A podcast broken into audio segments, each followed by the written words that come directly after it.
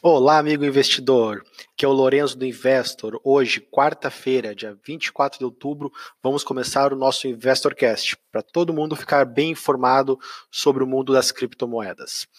Dia de hoje, positivo, ah, depois de dois dias de leve queda, hoje temos um dia de leve alta. É, o Bitcoin chegou a estar tá sendo negociado na Coinbase a 6.470, agora estamos em torno de 6.000 430.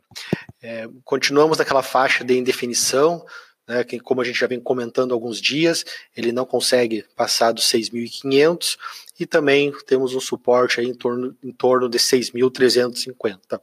Então, Bitcoin reforçando é, o seu perfil de baixa volatilidade nos últimos dias, chega a estar tá parecendo uma stablecoin de tão, de tão pouca volatilidade. É, o Ethereum é, continua também sendo negociado em torno de 200 dólares, sendo que nesse momento está 202 dólares. Também muito semelhante ao Bitcoin, apresentando aí é, baixa volatilidade, baixos volumes negociados também em torno dessa faixa de preço. É, sobre o mercado de criptomoedas, o único destaque aí entre as top 10 de alta mais relevante é a Ripple, o XRP, né, o token emitido pela Ripple, que sobe em torno de 4% conforme o CoinMarketCap. Não saiu nenhuma, nenhuma novidade específica em relação ao projeto, mas é, ele hoje está com uma força compradora maior. A gente vê que na, na, na Binance também o volume dele hoje é o que se destaca. É, e reforça a nossa posição, a gente, a gente, já vem comentando nos nossos status diários sobre as oportunidades de lucros nesse momento em altcoins. Hoje, por sinal, tivemos mais uma operação bem sucedida aqui no Investor, onde conseguimos oferir um lucro de 10% em altcoins, e com isso a gente consegue aos poucos aumentar o nosso número de bitcoins, que é uma estratégia muito importante nesse momento. Em relação a notícias do mercado, gostaria de destacar dois fatos. Primeiramente, sobre o Tether, que após vários meses, desde o início do ano, pela primeira vez ele está ele a, o market cap dele, o total de Tethers emitido, está abaixo de 2 bilhões.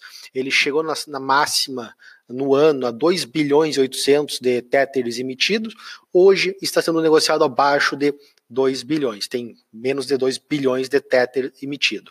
Então isso é, isso aconteceu em função que a, pró a, própria Tether, né, o emissor do Tether, é, re, resgatou né, os Tethers e converteu para dólares. Né.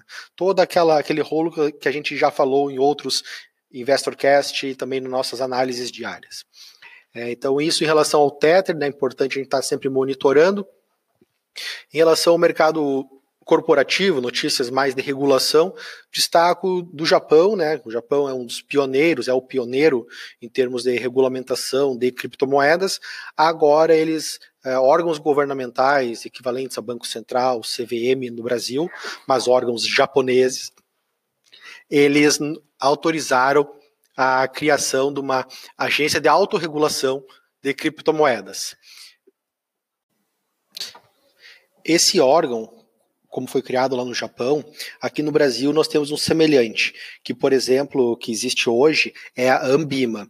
Essa é, instituição de autorregulação no Brasil, ela fiscaliza gestoras de recursos, de investimentos, é, elabora regras para bancos e corretoras seguirem, assim como certifica profissionais. Por exemplo, eu, Lorenzo, tenho uma certificação que me permite atender investidores de alto patrimônio. Então, todo profissional que quer atender investidores que possuem alto patrimônio, um grande patrimônio financeiro, precisam fazer essa certificação.